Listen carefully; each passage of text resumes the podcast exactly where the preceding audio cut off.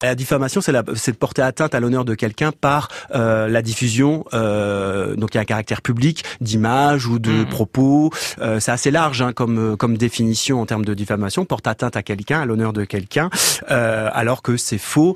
Mais la diffamation, le délai de prescription est de trois mois. Ça veut dire qu'il faut être très réactif euh, dans le dépôt de plainte. Donc après, vous avez d'autres euh, infractions comme euh, la diffusion d'images à caractère pornographique, hein, lorsque euh, et il y a effectivement euh, des photographies dénudées. Donc il faut aller déposer plainte. Il y a aussi des recours civils, hein, des recours indemnitaires. Mais souvent, lorsqu'il y a une plainte et que l'enquête pénale va suivre avec éventuellement une phase jugement devant euh, le tribunal euh, répressif compétent, euh, la partie civile, la victime va pouvoir se constituer partie civile. Donc vous avez ces, images-là, des diffusions d'images. Vous avez aussi les propos outrageants. Hein. On voit bien en ce moment d'ailleurs dans l'actualité sur différents mouvements des propos outrageants à l'égard de policiers où là on va mettre des propos, identifier des personnes physiques et ça va effectivement dépasser euh, les réseaux sociaux et même la maîtrise que l'auteur. Et là on va pouvoir aller identifier l'auteur sur le mur euh, de réseau euh, d'un réseau social, peu importe, et qui va permettre d'identifier donc éventuellement de poursuivre Mmh. quand on est dans les conditions d'une infraction.